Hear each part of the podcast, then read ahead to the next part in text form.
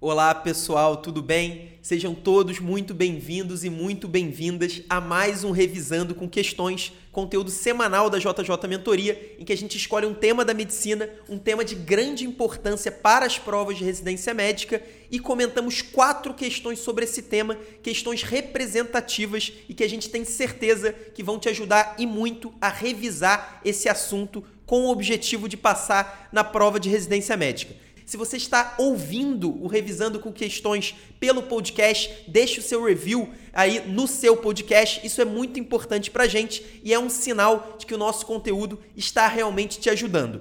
Hoje o nosso assunto é fundamental, quase como sempre, né? Hoje a gente vai falar sobre diarreia na infância, mais especificamente sobre a diarreia no lactente, que é na criança até 2 anos de idade é um daqueles temas que a gente tem certeza que vai cair em toda a prova que você fizer no final do ano. É praticamente certo, praticamente em toda a prova de residência médica você vai encontrar uma questão sobre diarreia na infância. Então, com certeza absoluta, você não estará perdendo tempo revisando esse assunto se a gente for colocar a diarreia na infância dentro dos nossos grupos de relevância. E aí, abrindo um parênteses, para quem não sabe, a gente da JJ Mentoria, nós dividimos todos os assuntos em quatro grupos de relevância e a diarreia na infância está exatamente no primeiro, no grupo dos temas de relevância muito alta para as provas de residência médica, como a gente já imaginaria, sem dúvida nenhuma, um tema fundamental. E aí, uma característica adicional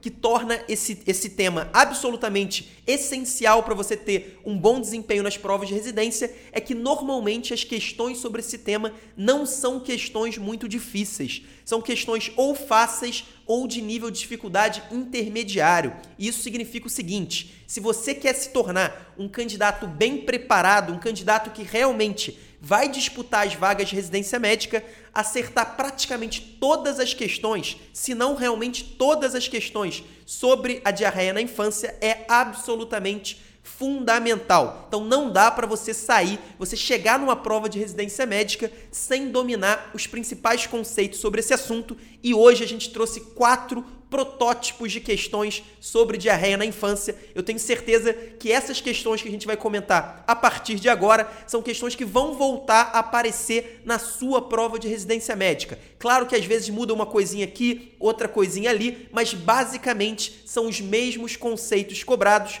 e por isso é fundamental que você assista até o final. Então agora vamos começar a comentar as questões sobre diarreia na infância. Bom, então vamos começar por essa questão aqui do SUS São Paulo, que é um modelo de questão muito usado pelas bancas de pediatria para tentar te confundir. Vamos dar uma olhada no enunciado. É um RN termo, sexo masculino, parto normal sem intercorrências, peso de nascimento 3.125 gramas, é levado em consulta pela mãe fora de dia no UBS, pois tem apresentado evacuações oito vezes ao dia, explosivas, de aspecto amolecido e esverdeado.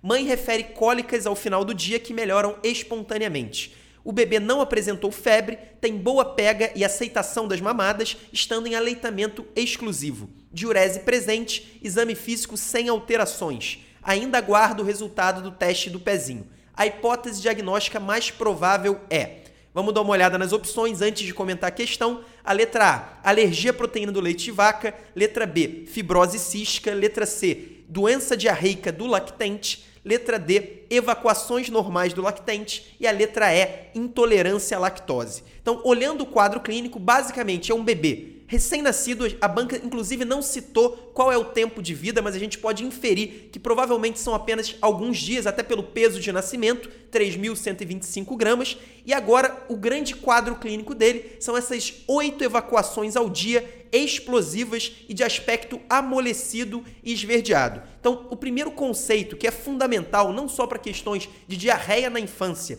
mas praticamente para qualquer doença na infância, é que um dos pontos mais importantes, se não o mais importante da sua avaliação é o aspecto geral da criança. Então, é esse início do enunciado até o momento em que a banca cita que o aspecto é, das evacuações é amolecido e esverdeado, a banca está falando sobre a história da doença atual dessa criança. Logo depois, quando a banca começa a falar que o paciente tem um exame físico sem alterações, ele tem boa pega e aceitação das mamadas e está em aleitamento exclusivo, ele está no, tá nos dizendo, a banca está nos falando o quadro geral dessa criança. E se você prestar atenção, a criança não tem absolutamente mais nada além da diarreia, além dessas oito evacuações ao dia. Ela está em aleitamento exclusivo, ela não tem alterações no exame físico, e aí com certeza, um dos pontos mais importantes, fundamentais da nossa avaliação é a avaliação do crescimento e desenvolvimento.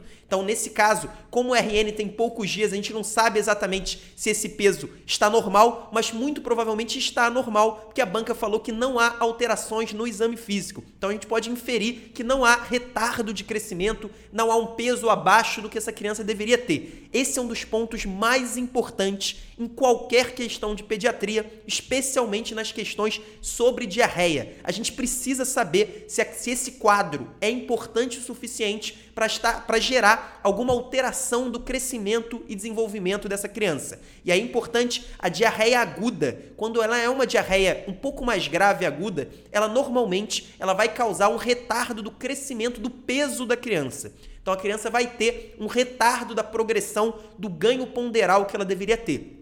E aí, se a criança tiver uma diarreia mais grave, uma diarreia é, crônica, uma diarreia que persista por mais do que quatro semanas, oito semanas, aí sim a criança, além do retardo no crescimento do ganho ponderal, ela também vai ter um retardo do comprimento ou estatura. Então, isso é muito importante, isso é um conceito que as bancas usam em prova de residência médica e muitas vezes só a descrição da, das evacuações, nesse caso a banca falou que são evacuações explosivas, oito vezes ao dia, aspecto amolecido, esverdeado. Normalmente, só essa descrição não vai ser suficiente para a gente chegar na, na, principal hipótese diagnóstica ou mesmo no diagnóstico da criança. A gente precisa saber o que, que aquele quadro clínico está gerando no crescimento, no desenvolvimento dela, no quadro geral da criança. Então, isso é muito importante. Essa é uma habilidade que a gente adquire fazendo questões. Claro que na prática também a gente começa a pegar para quem trabalha em saúde da família, para quem trabalha na pediatria,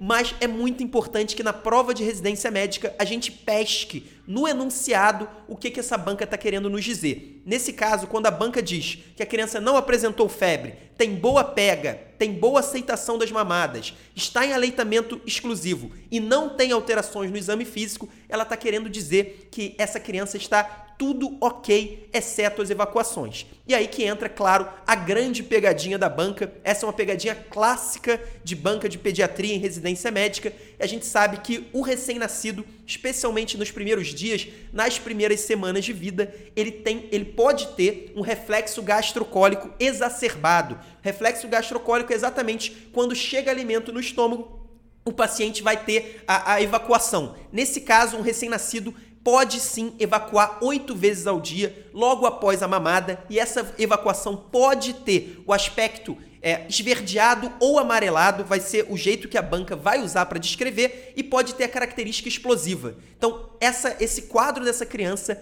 nada mais é do que um quadro fisiológico do reflexo gastrocólico exacerbado que pode acontecer no recém-nascido. E é interessante a gente ressaltar que o recém-nascido pode ter, pode ter diferentes padrões de evacuação. Ao mesmo tempo que ele pode ter exatamente esse padrão é, do reflexo gastrocólico exacerbado, várias evacuações ao dia de aspecto amarelado ou esverdeado logo após a mamada, o recém-nascido também pode ficar alguns dias sem evacuar e isso não vai ser necessariamente um problema. Como a gente vai saber se é um problema ou não, especialmente na prova de residência médica? A gente vai olhar, a gente não vai deixar passar os detalhes fundamentais da questão, que nesse caso são exatamente os detalhes negando qualquer outra alteração. Aleitamento exclusivo, é, crescimento normal, exame físico sem alterações, boa pega, aceitação de mamadas, tá tudo ok com esse recém-nascido, é apenas um reflexo gastrocólico exacerbado, por isso, sem dúvida nenhuma,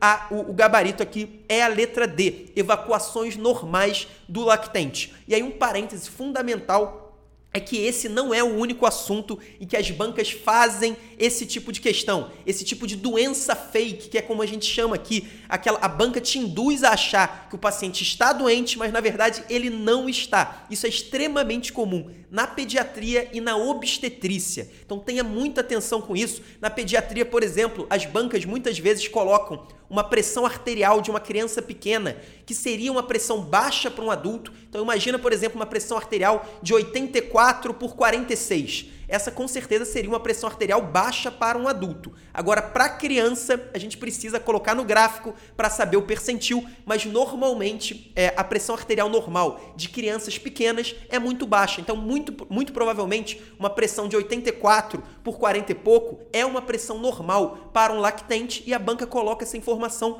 para induzir o candidato ao erro. Então, isso pode acontecer em vários outros assuntos. Na obstetrícia, é, existem algumas alterações clássicas do puerpério que as bancas também gostam de nos induzir a uma doença fake. Por exemplo, a febre no puerpério, que pode, dependendo do padrão, é uma febre normal. A leucocitose no, no puerpério também, dependendo do nível, é uma leucocitose normal, mesmo que tenha desvio à esquerda. E aí a banca vai te induzir a você achar que é uma infecção puerperal, sendo que na verdade é apenas uma alteração fisiológica. Então tenha muita atenção nas questões de pediatria e obstetrícia. Se tiver uma opção como essa, como essa letra D, no caso a letra D é evacuações normais do lactente, poderia ser alteração fisiológica, poderia ser reflexo gastrocólico exacerbado, poderia ser praticamente qualquer coisa que desse a entender que na verdade não está acontecendo nenhuma doença, nenhuma patologia, é apenas uma variação da normalidade que obviamente vai acontecer muito em lactente, especialmente lactentes jovens, recém-nascidos,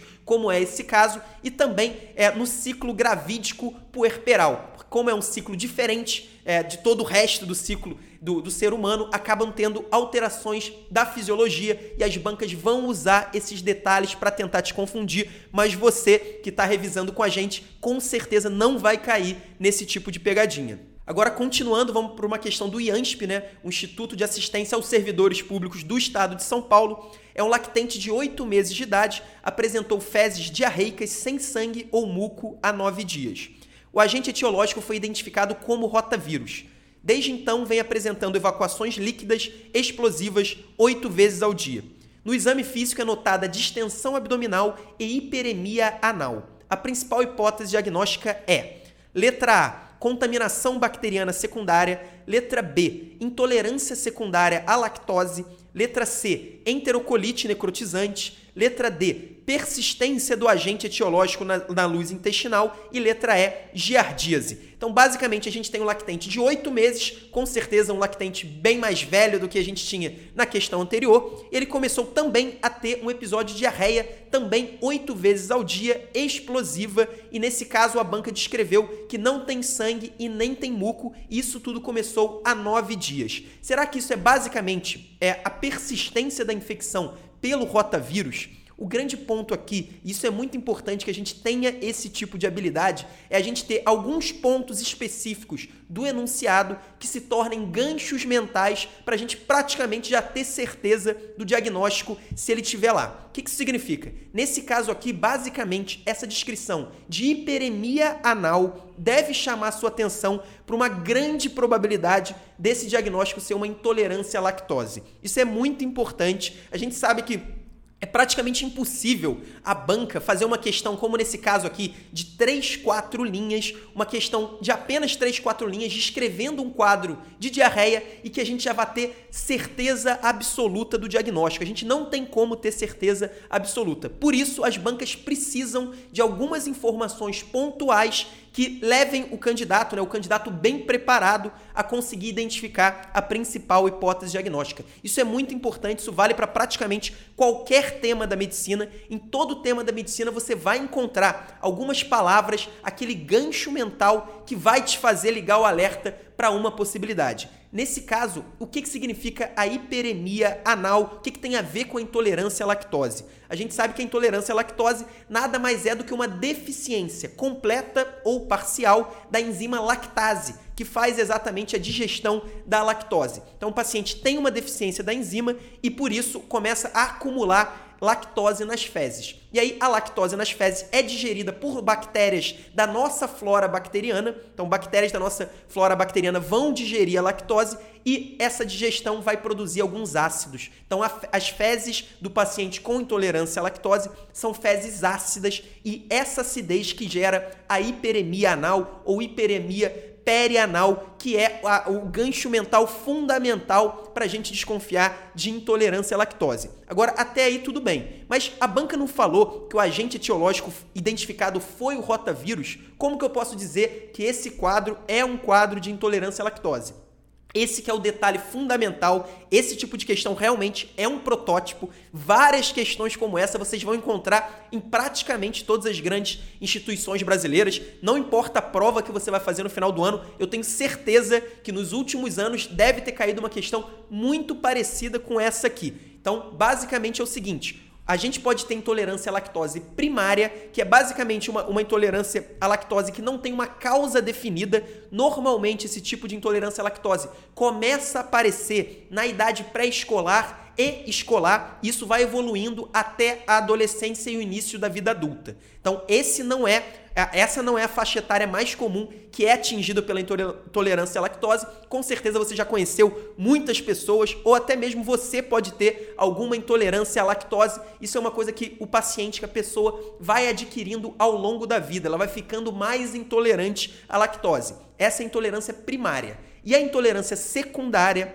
aí sim é essa que vai cair nas provas de pediatria em 90% dos casos. O que, que significa isso? É o paciente que teve uma doença intestinal. Normalmente, as bancas de residência adoram citar o rotavírus. O rotavírus realmente é uma das principais causas de diarreia infecciosa aguda na infância e ele pode causar a agressão do rotavírus as microvilosidades intestinais gera uma intolerância secundária à lactose que quase sempre vai ser transitória. Então o paciente vai ficar é, é, a diarreia que seria aguda, que se resolveria em apenas alguns poucos dias, é uma diarreia que se torna persistente. Ela fica por mais tempo e ela vai ficar associada a uma hiperemia anal. A distensão abdominal, apesar de ser um, um sinal é, menos específico, é um sinal típico também da intolerância à lactose. Então, se você encontrar em qualquer questão um paciente com uma diarreia aguda que se tornou persistente e quando ela se tornou persistente, ela ficou associada com hiperemia anal, você já sabe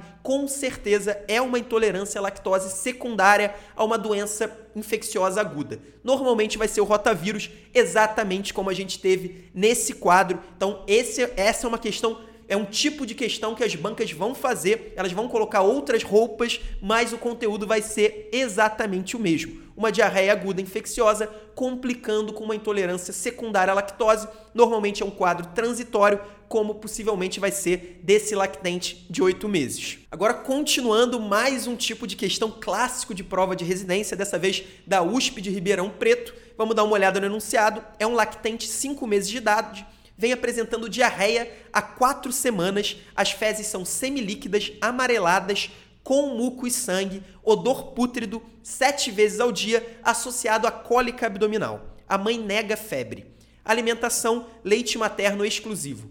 Ao exame físico, bom estado geral, descorado, uma cruz em quatro, ativo peso de 6,5 kg, comprimento 64 centímetros, ambos no percentil 50. Muito importante a gente sempre olhar para o percentil quando a banca nos fornece. O restante é sem anormalidades. Baseado nesta história, como fazer o diagnóstico e qual a melhor conduta a ser tomada. Vamos dar uma olhada nas opções. A letra A: fazer exclusão de leite de vaca e derivados da, leite, da, da dieta materna. Letra B, solicitar coprocultura, prescrever azitromicina via oral durante três dias.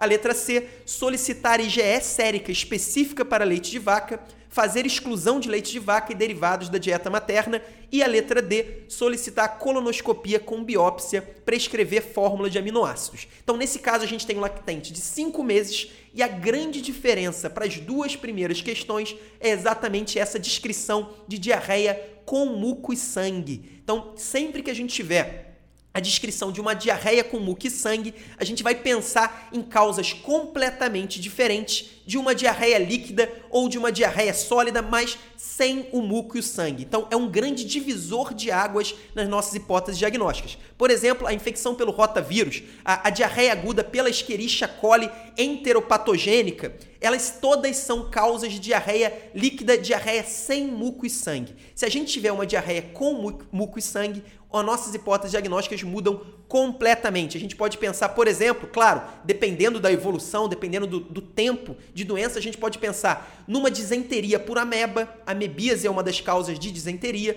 numa disenteria pela shigella, que é uma bactéria importantíssima, causadora de diarreia com muco e sangue. A gente pode pensar nas doenças inflamatórias intestinais, e aí a, a minha grande dica se a gente encontrar uma diarreia persistente, durando aí, nesse caso, quatro semanas, pelo menos duas, três, quatro semanas, com muco e sangue, num lactente de apenas alguns meses de idade como esse, a nossa grande hipótese diagnóstica vai para alergia à proteína do leite. Na última questão eu falei sobre o gancho mental entre a hiperemia perianal e a intolerância à lactose. Nesse caso, não se confunda, eu não estou falando de hiperemia anal, eu estou falando de diarreia com sangue nessa idade, lactente, alguns meses de vida, sem dúvida nenhuma, a principal hipótese diagnóstica. Nas provas de residência médica, então, vai ser mais de 90% vão ser o diagnóstico de alergia à proteína do leite. E aí um ponto importante. É, os leigos podem até confundir a alergia à proteína do leite a é, com a tolerância à lactose. Se você for conversar, por exemplo, com mães com crianças com esse tipo de problema, elas com certeza vão se confundir, vão chamar de intolerância à lactose, alergia à proteína do leite. Mas você, médico, estudante de medicina e que vai fazer prova de residência médica, não pode de forma nenhuma confundir a intolerância à lactose com a alergia à proteína do leite. A alergia à proteína do leite, como o nome já diz, é um processo alérgico então, existe uma, uma reação realmente alérgica à proteína do leite. Então, por isso, exatamente, a gente tem sangue, a gente tem características inflamatórias na diarreia. Já a intolerância à lactose é basicamente uma deficiência enzimática. Então, o paciente não tem lactase, por isso ele não vai digerir a lactose como deveria, ou ele vai digerir de forma é, que não deveria, um, um, da forma não ideal. Então, são doenças completamente diferentes, a fisiopatologia é completamente diferente. E aí, um ponto importante, vocês, vocês viram aqui que nós temos duas opções falando sobre a exclusão do leite de vaca na mãe. Então, essa é uma pegadinha que as bancas também adoram fazer. Elas colocam lactente com todas as características da alergia à proteína do leite, como é esse caso. E aí um ponto importante, normalmente a alergia à proteína do leite vai afetar o estado geral da criança de forma leve. Então não vai ser igual lá a primeira questão, com reflexo gastrocólico exacerbado, que não aparece nada, mas vai afetar de forma leve. Então, nesse caso, a gente tem, por exemplo, um lactente descorado. Possivelmente ele tem uma anemia causada pelo sangramento, mas ao mesmo tempo ele tem um peso e comprimento no percentil 50, ele não tem grandes alterações. Tudo bem que o quadro é só está evoluindo há quatro semanas, mas se fosse, por exemplo, um quadro de doença inflamatória intestinal, com certeza a banca colocaria uma. É, ela afetaria mais o quadro clínico da criança. Então teria ali um crescimento, um desenvolvimento retardado, teria a descrição de febre, seria um quadro mais exuberante. No caso da alergia à proteína do leite, a criança tem algumas alterações, ela pode até ter também retardo de crescimento, mas normalmente são alterações mais leves do que a gente esperaria em quadros mais graves, como as doenças inflamatórias intestinais. Então, Voltando para a pegadinha que eu estava falando sobre alergia à proteína do leite, a gente tem um quadro clássico num lactente, cinco meses, só que a banca falou que é, é o lactente está em aleitamento materno exclusivo. Mas essa alergia à proteína do leite é uma alergia à proteína do leite de vaca, não é ao leite materno. Então, será que é possível um lactente em aleitamento materno exclusivo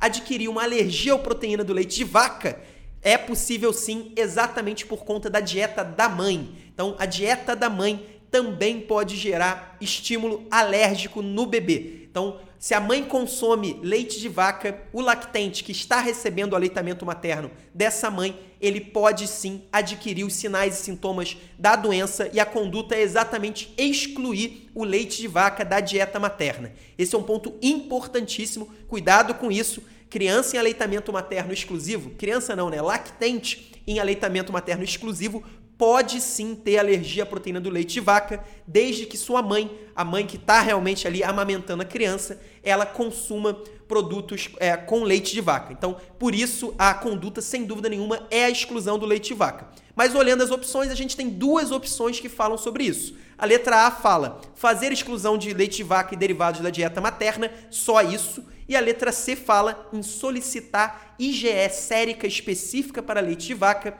fazer exclusão de leite de vaca e derivados da dieta materna. Será que a gente tem ou não indicação de solicitar IgE? Na verdade, a gente não tem indicação. O diagnóstico da alergia à proteína do leite de vaca é um diagnóstico clínico confirmado pelo tratamento. Então a gente vai fazer a exclusão do leite de vaca da dieta da mãe e vai observar a evolução da criança. Se a criança melhorar os sinais e sintomas nos primeiros dias, nas primeiras semanas, a gente confirma o diagnóstico. E aí é muito, um, um, um detalhe importante que pode ser cobrado em questões difíceis, questões que poucas pessoas vão acertar, é que a alergia à proteína do leite de vaca, as manifestações intestinais da alergia à proteína do leite de vaca, elas não são, na maioria das vezes, mediadas por IgE. Então, a, a, alergia à proteína do leite de vaca, nas suas manifestações gastrointestinais, especialmente essa aqui, que é a proctite, causando essa diarreia com muco e sangue, ela não é, quase sempre não é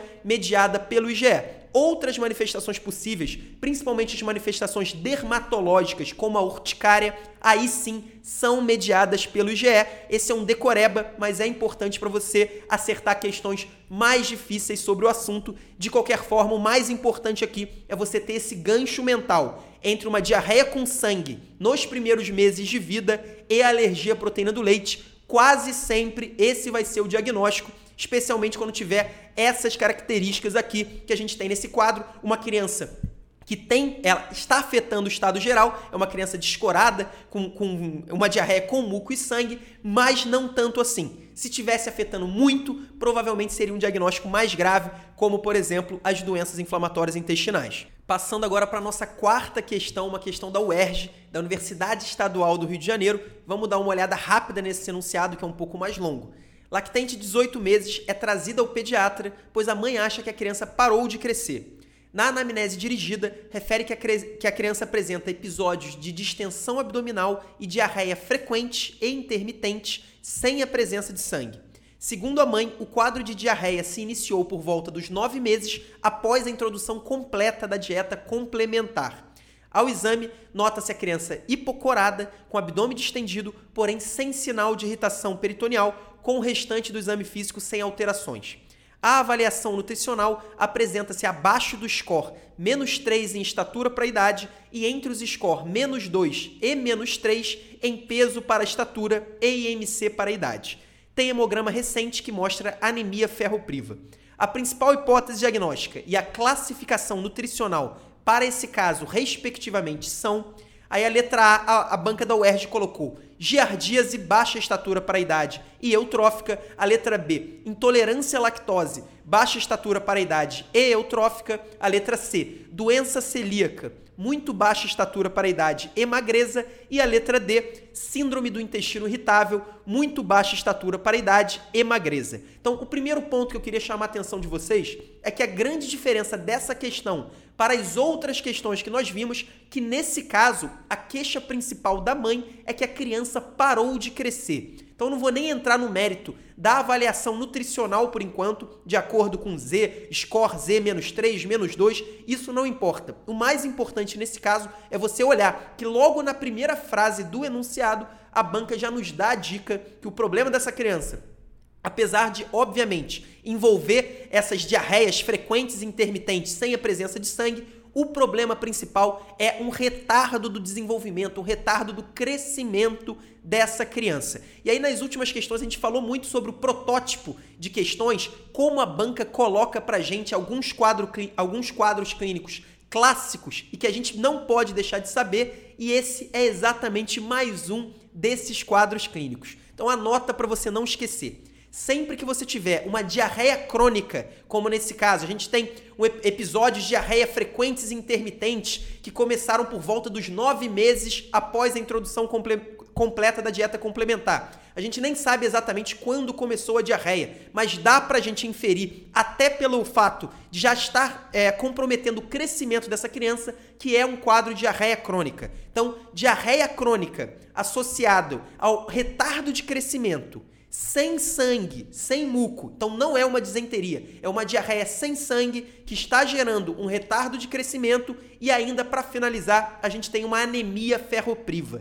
Esse é o quadro clínico clássico da doença celíaca. Você não pode deixar de saber, a doença celíaca, a famosa intolerância ao glúten, é uma doença cada vez mais cobrada em prova de residência médica e na infância ela vai aparecer nas provas exatamente assim. Um lactente com uma história de diarreia persistente, de uma diarreia crônica, com um retardo do crescimento. Nesse caso, claramente existe um retardo do crescimento, até pela própria queixa da mãe, dizendo que a criança parou de crescer. Se a gente olhar na avaliação nutricional, o score de estatura para idade está abaixo do Z, menos 3. Isso significa uma baixa estatura para a idade, uma estatura muito baixa para a idade, desculpa. Abaixo do menos 3 é uma estatura muito baixa para a idade. Se fosse entre menos 2 e menos 3, como a gente tem lá o parâmetro do IMC para a idade, aí sim seria baixa. No caso, abaixo de menos 3 é uma estatura considerada muito baixa para a idade. Então, realmente está afetando o crescimento de forma significativa dessa criança.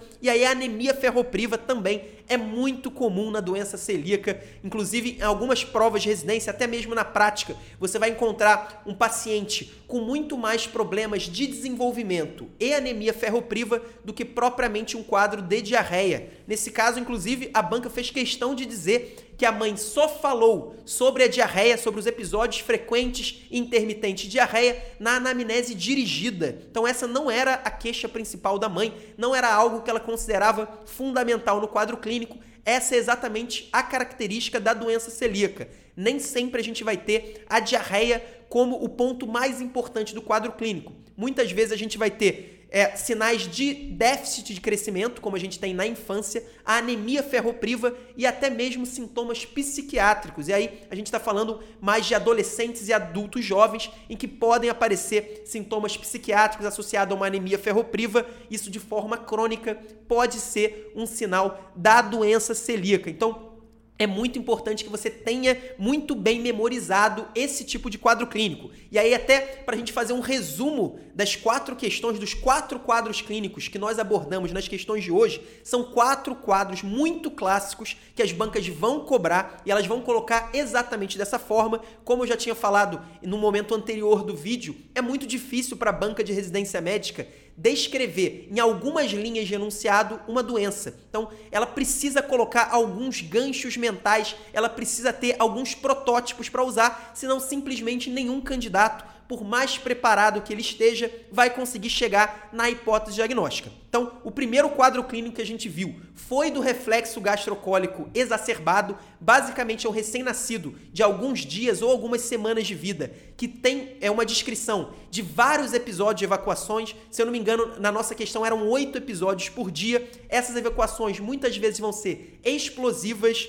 esverdeadas ou amareladas, sem sangue ou muco, e aí o mais importante, todo o restante do exame, tanto a anamnese como o exame físico estarão normais. Então vai ser uma criança em aleitamento materno exclusivo, vai ser uma criança sem nenhum problema de desenvolvimento, vai ser uma criança perfeitamente normal, exceto pelos episódios aí de evacuações, que na visão da mãe vai ser um problema, mas na verdade a gente sabe é apenas o reflexo gastrocólico exacerbado. Então, esse é o primeiro quadro clínico clássico. O segundo é da intolerância à lactose secundária. Então vai ser basicamente uma criança ou um lactente com uma diarreia aguda, a descrição de uma diarreia aguda, sem sangue, sem muco, e essa diarreia aguda vai se tornar persistente. Então a gente vai ter, por exemplo, um episódio de diarreia por rotavírus, como foi nessa questão, e essa diarreia vai se tornar persistente, associada à hiperemia anal. A hiperemia anal, nesse caso, é o grande gancho mental e ela ocorre por conta da acidificação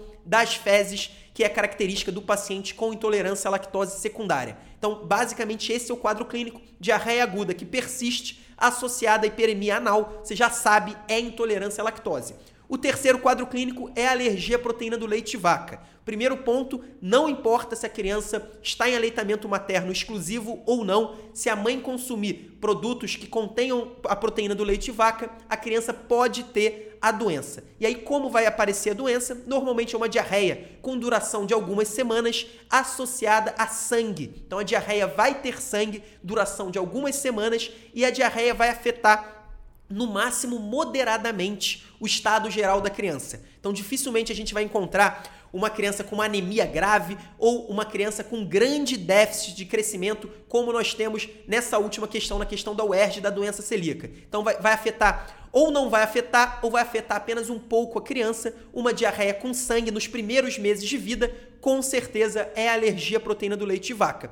E para finalizar, a doença celíaca é exatamente o que a gente falou. É uma diarreia crônica, sem sangue, sem muco. Se tiver sangue ou muco, a gente vai desconfiar de outras causas, principalmente das doenças inflamatórias intestinais. Então, é uma diarreia crônica sem sangue, sem muco, que afeta afeta de forma significativa o desenvolvimento, o crescimento dessa criança, tanto o peso, né, tanto o ganho ponderal como o ganho estatural quanto a estatura. Então vai afetar realmente o crescimento dessa criança e muitas vezes vai ter a descrição de uma anemia ferropriva que é típico da doença celíaca. E aí um ponto importante, qual que é a grande, não, sei se é o grande, mas é um dos grandes diagnósticos diferenciais da doença celíaca, exatamente a síndrome do intestino irritável, que está ali na letra D. A gente sabe que a síndrome do intestino irritável também causa diarreia crônica, diarreia persistente, diarreia intermitente, causa também distensão abdominal, normalmente pode, pode causar também dor abdominal, e aí normalmente após a evacuação a dor vai melhorar, vai aliviar a dor, mas a grande diferença é que no caso da síndrome do intestino irritável,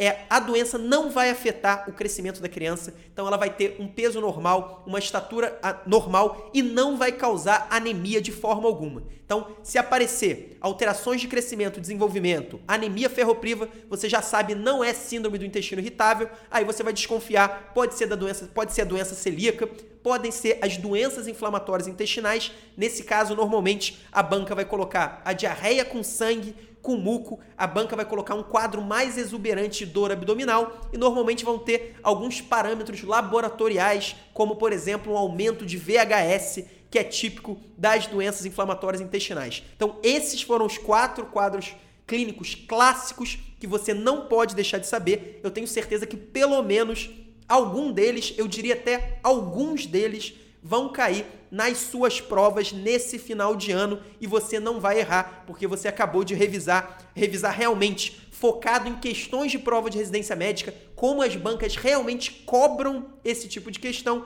E aí, só para não deixar de falar, essa última questão da UERJ, a questão de doença celíaca, é a letra C. A gente tem a doença celíaca, a gente tem uma muito baixa estatura para a idade, menor do que Z-3, e nós temos também uma magreza, porque o score de MC para a idade está entre Z-2 e Z-3. Se fosse abaixo de Z-3, como era para a estatura, a gente chamaria de uma magreza acentuada. Nesse caso, por enquanto, é apenas uma magreza, uma estatura muito baixa para a idade, e o diagnóstico aí, pelo menos a principal hipótese diagnóstica é a doença celíaca. Aí a gente teria que pedir os anticorpos, né, os exames laboratoriais, que são os anticorpos no caso da doença celíaca, para a gente fechar esse diagnóstico. Bom, pessoal, essas foram as quatro questões de hoje. Eu espero que você tenha conseguido solidificar esses conteúdos e que você não erre questões clássicas, questões que trazem quadros que já são batidos de provas de residência médica e que acabam sendo questões que a maioria dos seus concorrentes vai acertar e você também, eu tenho certeza,